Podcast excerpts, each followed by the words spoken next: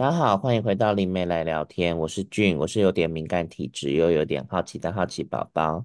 那我们来邀请我们的老师。大家好，我是黄华，我是从小常跟无形朋友聊天，现在主要是服务有形朋友的命理从业者。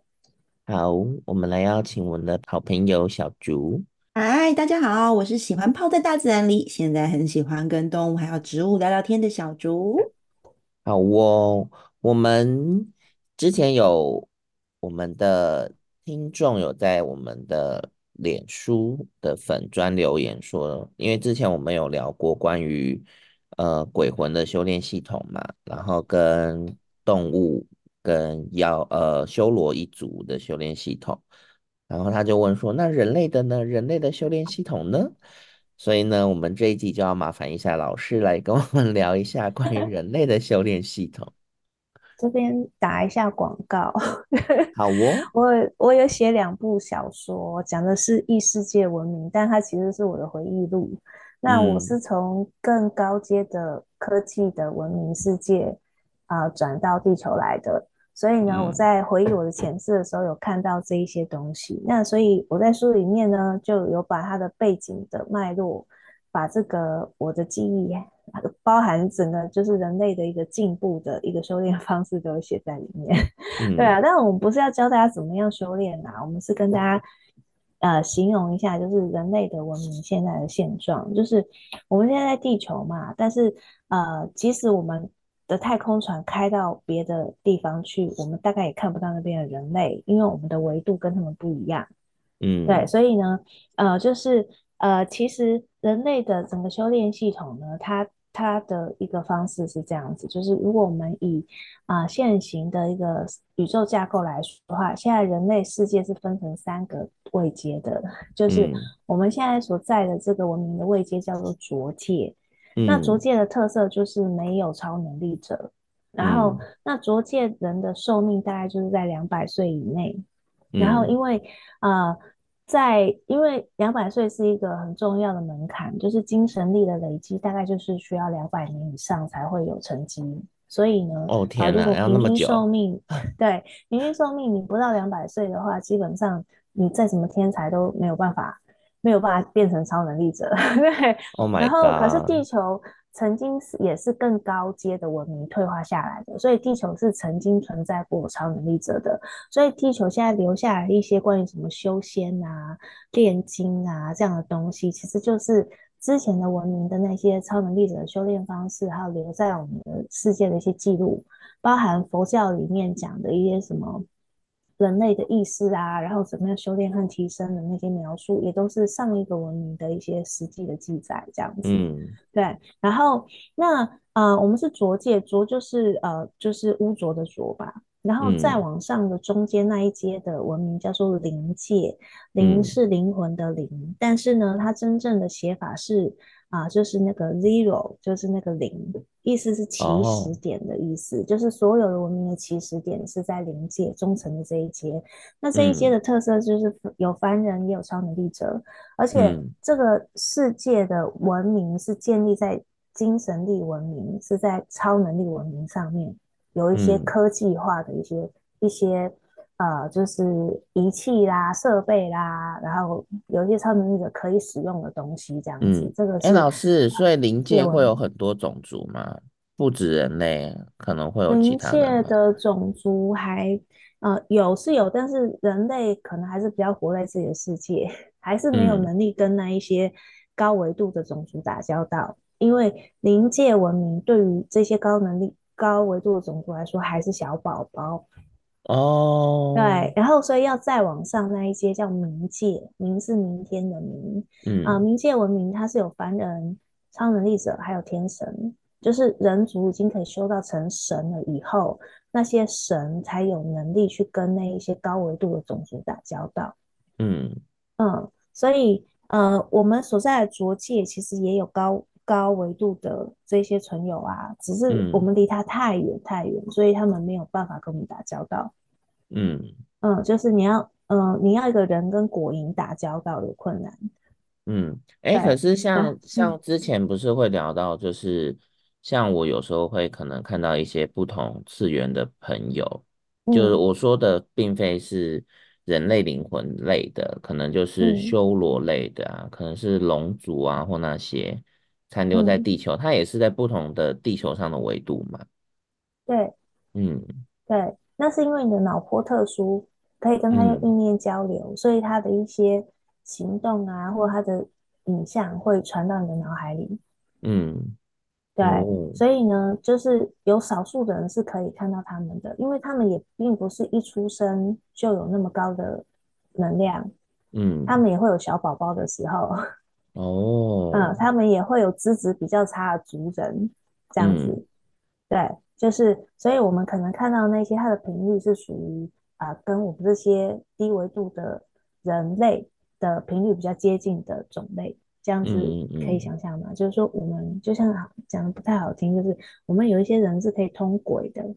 嗯，我也我偶尔啊，嗯、我偶尔。对，偶尔嘛。那我说的通轨是有些他可能会比较容易，就是会被鬼干扰这样子。可是鬼的频率是比人低嘛？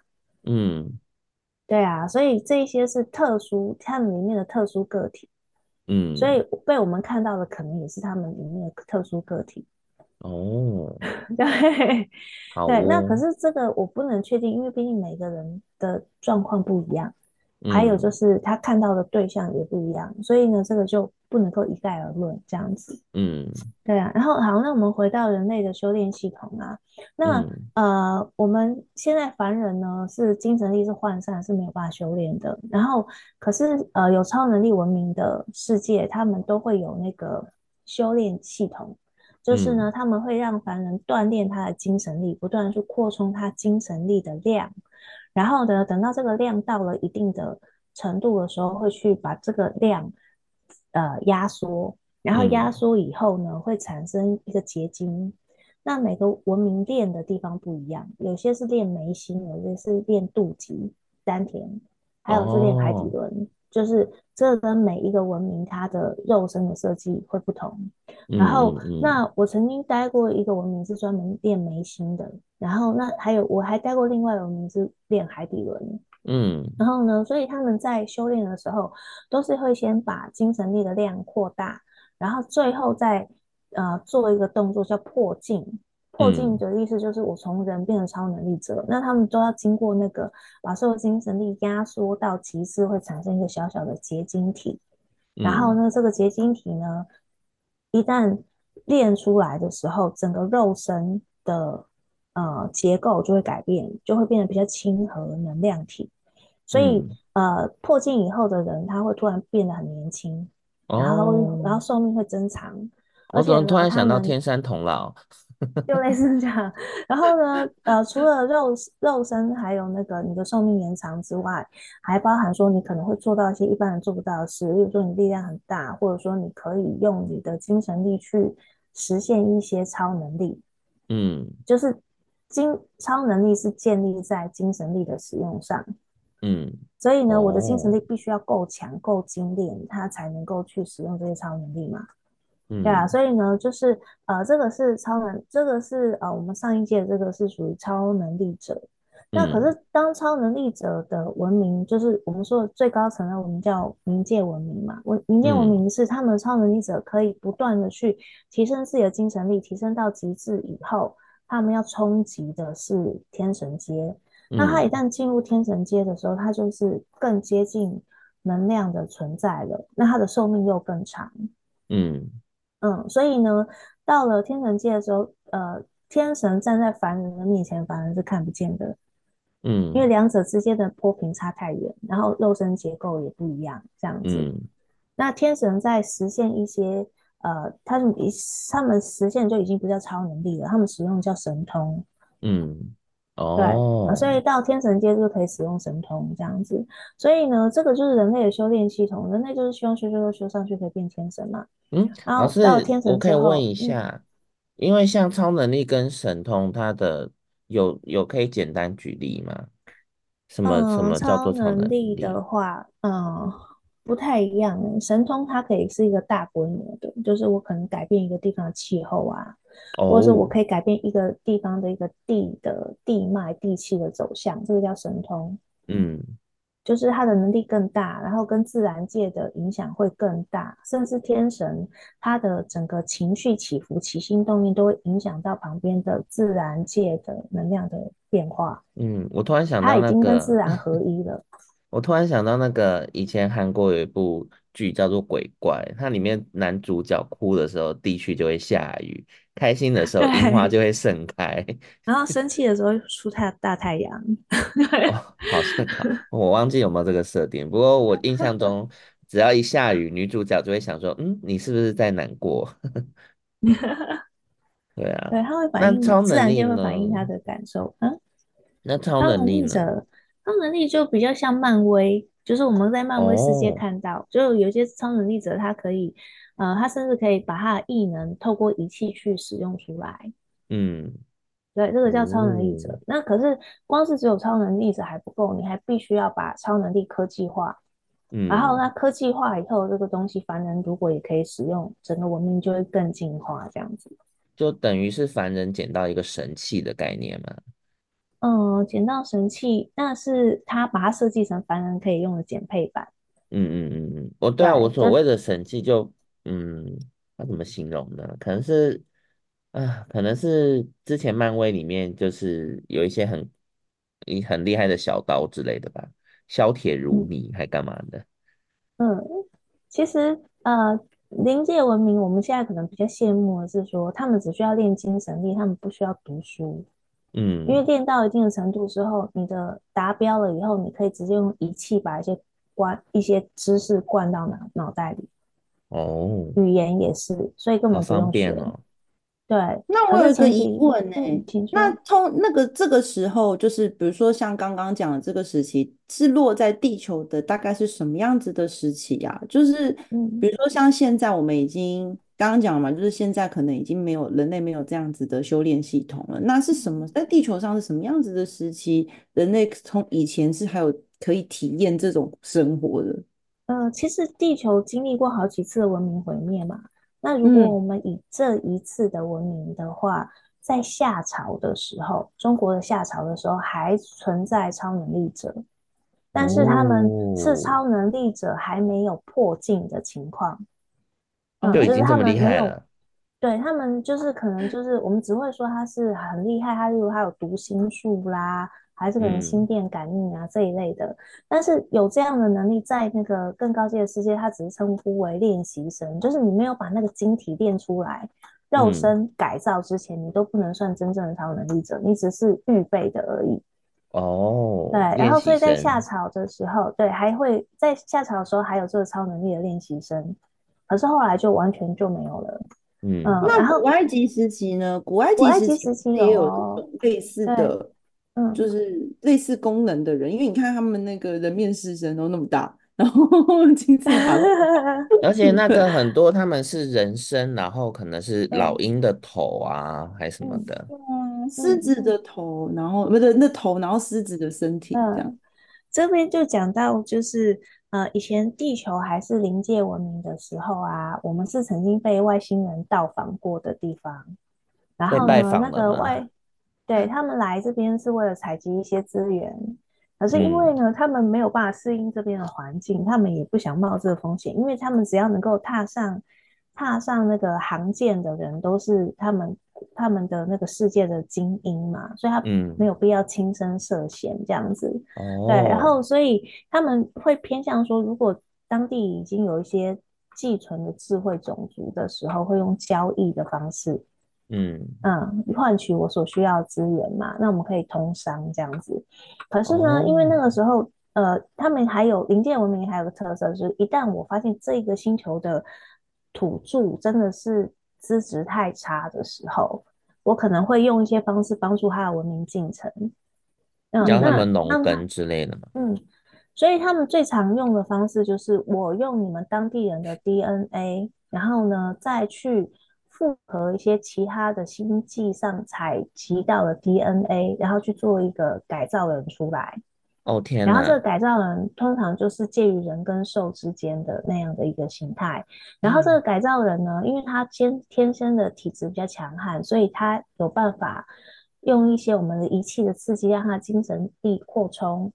扩充到一定的程度的时候，我们就可以使用我们的仪器灌注我们的语言，然后我们的社会的一些文化的基本认知、价值观到这个人造人里面，然后再用这个人造人呢，嗯、因为它可以，它可以适应当地的气候，嗯，再用这个人造人去跟当地的土著去做教化，他可能这个这个人造人可能就是负责教化这些土著，教他们基本的一些啊、呃，就是一些文化或者是知识，然后。然后呢，给他们器材，让他们去采集我们所需要的资源，这样子。嗯、然后最后把这些资源收集上来以后，交给那些外星人。所以它就算是个互利嘛，哦、我帮助你们文明进展，提升你们的生产力。那这些东西都留给你们，然后甚至他们通常也会留下一些，就是提升人类素质的一些设备，还有一些仪器。然后呢，让这些土著也可以使用这些仪器去做一些文明的进步，因为我们都会希望你们都进步以后，我们下一次再来跟你做生意是方便的嘛。嗯嗯，对啊。天哪，原来一切起源是商业，商业啊，商业交易需求啊，对啊。Oh、所以，嗯、呃，所以这样想的话，你就觉得很合理嘛，因为它是很符合人性。那所以他们不会想要占领地球啊，因为这边一定是属于他们。用不了的地方，不然早就占领了嘛。嗯，对啊，就是因为他们觉得这个地方气候什么的条件不是他们适合殖民的地方，所以一开始就不会打算殖民嘛。嗯，对啊，所以那个呃，我们会看到很多留下来一些古文明的记载，他们在记载神的样子的时候都是半人半兽，因为那些其实就是改造人。Oh my god！嗯嗯，那这些因为之前有一些小说也是讲到这个这个部分呢，就是透过 DNA 的，嗯，嗯，就是 DNA 的培育，然后产生了类似的一些神使吧，给、嗯、我不知道要怎么称呼他们比较好。嗯，可以称呼为神使啦，那我们都会觉得他是神的使者，嗯、长得跟我们不一样。嗯对，因为它本来就是各具各各有一部分它的我们的基因这样，然后那这些神使呢，因为它是经过基因改造出来的生物，大部分是没有生育的能力的。哦，但是偶尔可能也会出现一两个。改造出来的，有生育能力的，是有生育能力的，然后可以跟当地通婚，哦、然后可以混生下混血后代。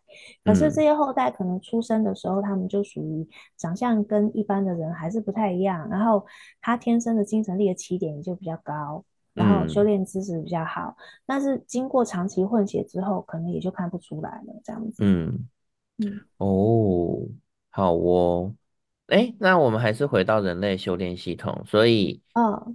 所以，如果是单纯的，嗯、如果是比较高度的文明，可能是灵灵界或者是冥界，界那他们，嗯、所以等于说修到精神力到一定的程度，然后产生的那个叫什么结晶体，身体内的结晶体，嗯，就是地球有类似的记载，我们叫金丹。哦，就是修仙小说里的嘛。对，你就是因为刚刚讲破镜，我就一直觉得好像在讲渡劫，就是不是仙人要渡劫，要 接受多少道天雷，然后干嘛的？对，就是跟那个跟跟就是什么蛟要变成龙，不是 要渡劫？怎么感觉每个每个物种都很需要被雷劈才能渡劫？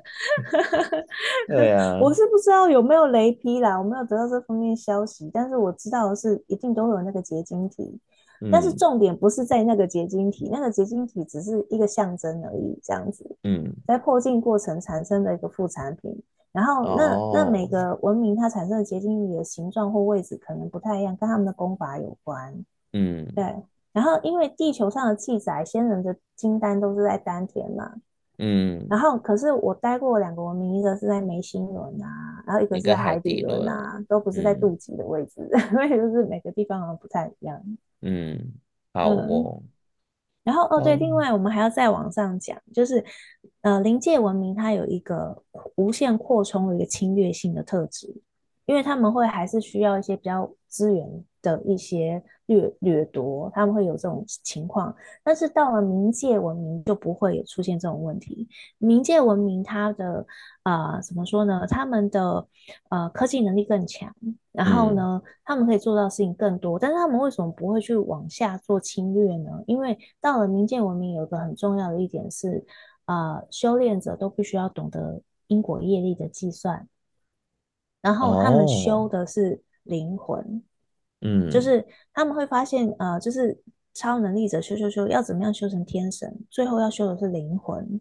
然后呢，嗯、一个星系能够出一个天神，那就很了不得了，因为那个天神非常的稀少，然后天神很长寿，所以一个星系如果可以产生一个天神去坐镇这个星系，就可以保证这个星系的兴旺昌隆这样子。嗯、可是，一个星系能不能出个天神，它必须要所有的物种。共同努力去累积那个功德，你才有办法出一个天神。嗯、而且这个天神，他的寿命、他的健康都会反映你们这个星系的所有的生灵的一个福报。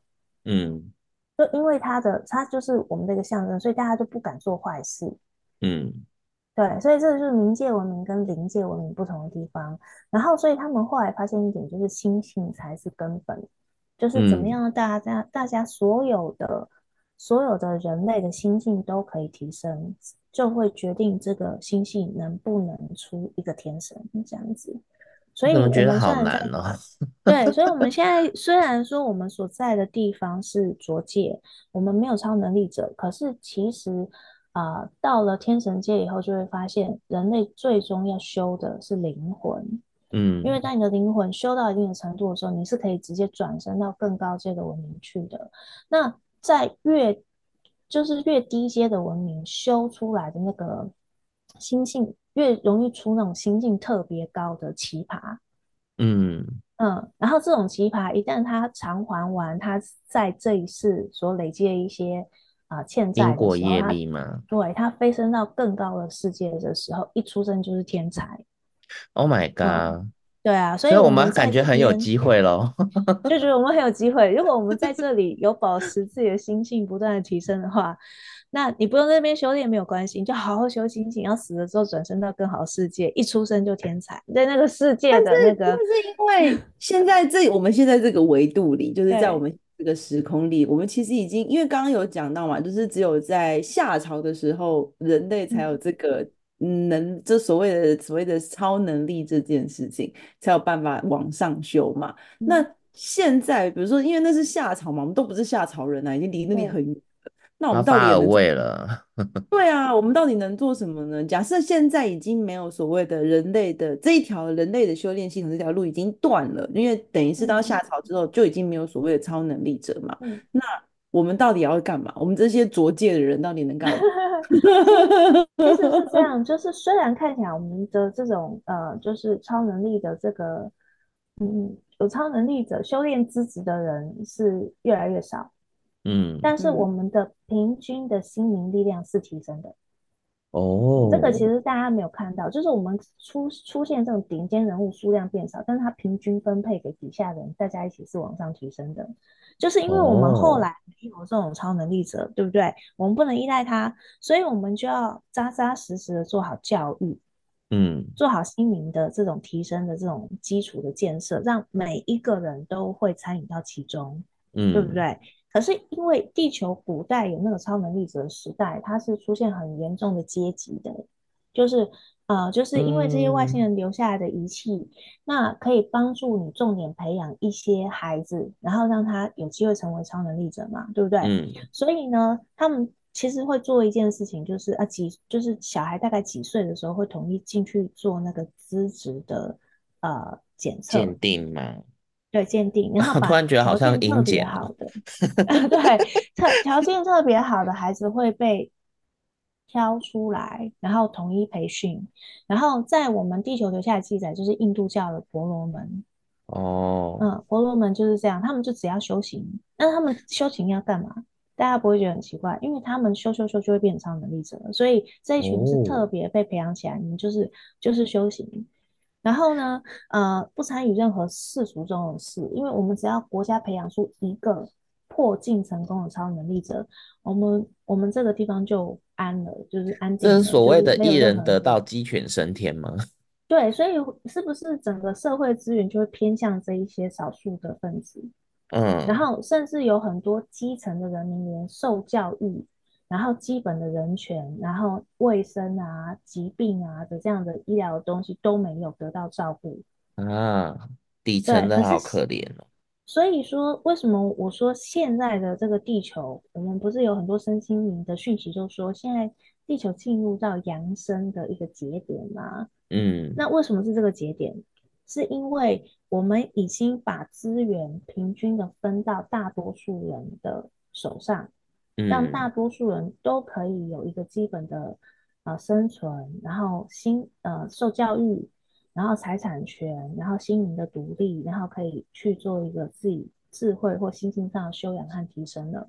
嗯，对，所以他要用平均值去闯这个关，他不是用少数人去闯那个关。嗯，所以也就是说，以前用少数人闯关这件事情，就是是以前那个时候那个时代大家会想要做的事。但是因为现在已经没有这条路了，所以我们现在的人呢，就是用大家去修心性的方式来进行所谓这个人类的进展，或者是说集体的破镜类似的概念，这样吗？对，集体破镜就是以后如果说我们这一次的心性考验是过关的，那我们地球上会重现超能力者。而且我们现在的重现方式会跟以前完全不同。以前等于是我们把别的呃别的星球的超能力的东西照本的照搬到我们的地球上来用，所以就是有点像是研母沿袭外星文明的哦，对，好哦，搬 过来用，所以就是效果就很差嘛，所以能用的人就越来越少嘛。嗯、可是现在的扬升，这一次。地球要的是忠于地球原本的原生的规则去生产出来一个力量运用的方式，所以这个过程如果产生新的超能力者的时候，他们一定是原生种的，嗯，而他们原生种并不是完全地球的原生种，可能就是有一些啊从外星来的灵魂在这边呢发明了一个在地球上也可以用的超能力的使用方法，嗯。嗯，所以我们看得到这一刻吗？呃，我我觉得我们在世的时候可能看不到，但是啊、呃，后面的人应该可以看得到。所以之后的话，就会变成说，地球会变成一个大杂烩，就是各家各派的超能力在这边都可以实现，但是它都变成是地球版的了。我现在就已经觉得很百花争鸣了。现在没有，我觉得那个、那个、那个应该是这样讲，就是前提还要就是全体的人类都要破镜成功。啊，对对对，都是要全体破镜吗？没有全体破镜，就是全体会有个形容叫打开基因锁，就是所有的人类有一些虚弱的会先死掉，然后不愿意改变也会死掉，但是在打开基因锁的过程里面，大概会留下五分之一的人。然后呢，这一群的基因锁都打开了以后，寿命就会增长到两百岁以上。Oh my god！我们现在虽然有很多人可以活到一百岁，但是后面几乎都是不能动的状态，就是身体、嗯、不是身体机能让我们活到一百岁，我们是靠科技去让他活到一百岁嘛。可是他所谓的基因锁打开，是人的呃成长的曲线会跟现在不一样。嗯嗯。就是可能，就我书上写到的那两个文明，他们大概都是三岁之前的啊、呃、成长速度跟地球一样，可是三岁之后，他们的肉身的成长速度就会变慢。嗯、然后，那他们会从孩童时期长到成人的这段过程是大概要到四五十岁才成人。哦嗯，嗯，然后所以后面他的肉身的老化速度也比我们慢很多。但挺开心的、啊，小孩子的时间蛮长的。对，可以玩乐时间蛮多的，很久。所以我们的文明如果没有进步到一定的时候的话，就是人类变成是要那么久才长大，是很危险、很危险的事情。也是，嗯，哎、欸，老师，我我是想说你，你你写的那两本书，你还是提一下吧，因为我想说有需要的人可以去、嗯、去想办法找到他们。大家可以到方格子去找黄华的，呃，那一本书，你就找黄华命理工作室就会找到我。然后我里面有一部小说叫《苍鹭黎明颂歌》。嗯，那这一部呢是免费的，因为它是前传，就是、嗯、前传。然后那另外一部叫《水晶小孩的情书》，是放在那个那个怎么念啊？P U B U 那个电子书的网站，但我忘了它，我不知道。没关系，老师，你资料再给我，我把它写在那个我们的讯息栏里。嗯，然后大家、嗯、那这个就是要卖钱的了，所以呢，就是。啊，水晶小孩情书就是你要买电子书才看得到。那苍鹭的话，你可以就是随便看，嗯、因为它是免费的这样子。对，嗯嗯嗯。好哦，那我稍微整理一下。总之，从以嗯，应该说人类修炼系统以以前来讲的话，其实就会，嗯，应可嗯，我不知道怎么统整哎，好像有点庞大的讯息。就是。人类是先啊、呃、修精神力，嗯，然后修上去以后就要修心性，哎、嗯，因为说一路上都修心性啊，就是你要先修修、嗯、整个过程都在修心性，就是嗯、呃，人类修炼就是先修精神力，然后呢，嗯、接下来就要修灵魂，嗯，对，那我们在地球最珍贵的啊、呃、收获会是心性上的收获，嗯，就是。呃，所谓人类修炼系统，其实它都是建构在我这个肉身不要舍弃的情况下，我可以一路修上去嘛。但是其实，嗯、呃，在我们的整个宇宙设计里面，人的本质是灵魂，不是肉身。嗯嗯，所以其实，呃，就算我们现在所在这个时空，地球还没有办法修肉身，但是把心性修好，就是把灵魂修好。嗯，那所以在。当你死掉的时候，可以到另外一个更高阶的文明去，然后一出生就是天才这样子。嗯，好哦。嗯，因为其实我们这个节目一直以来都在聊修心性嘛，所以我还是、嗯、还是想在就是这一集要 ending 的时候跟大家分享一下，就是我们刚刚前面所讲的故事呢，都纯属我们个人的一些经验分享。那可能有些人会觉得。很跟自己的价值观会差很多，你就当做你就当做我们在胡说八道吧，这是一个经验分享啦，然后跟大家分享我们所知道的部分。那聊修心性也聊很久了，总之修心性我基本上会觉得概念就是，如果你觉得这件事情会损他人的利益又不好，或对他人是不好的事情，我们就不要去做了。然后呢，平常的时候，就是真的是多惜福，就是珍惜自己个人现有的状况，自己是可以有一个知足的状况。当然是追求好的生活，就是我们透过自己的努力去追求。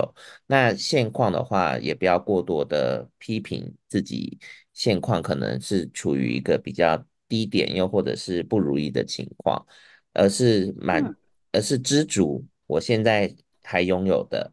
然后呢，努力的去提升自己生活上其其他的部分，无论是工作啊、情感啊，或财富啊这些，不要去掠夺别人的东西，不要去偷别人的东西，也不要去抢别人的东西，也不要偷偷把自己不好的一些东西放在别人那边。